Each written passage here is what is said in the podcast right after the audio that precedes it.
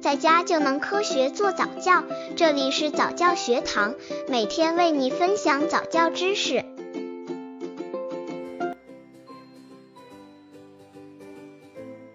妈妈带宝宝上早教课的常见误区。作为新时代的妈妈，应该都很了解婴幼儿早教。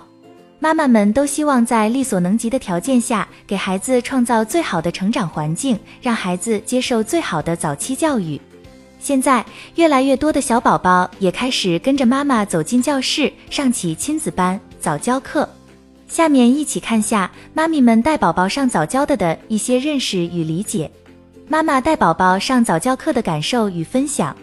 刚接触早教的父母可能缺乏这方面知识，可以到公众号早教学堂获取在家早教课程，让宝宝在家就能科学做早教。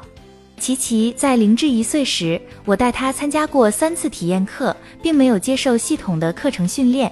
对早教课的感受是：一、课程内容以游戏为主，借助不同的玩具帮助孩子认知，另外训练宝宝的运动本领，比如爬行。还有就是让家长和宝宝一起做操、唱歌、跳舞等。二，宝宝太小，完全不理解老师的要求，也不配合老师的安排。三，每次课的时间短，节奏太快了，宝宝的自主活动经常被打断。比如老师给他一个几何形状的积木，他正感兴趣的玩着呢，老师又让放回去，拿出另一个皮球。四大人可是累得够呛啊，一会趴下做操，一会绕着圈跑，一会举着孩子蹦蹦跳跳，孩子还莫名其妙呢，我却累得满头大汗。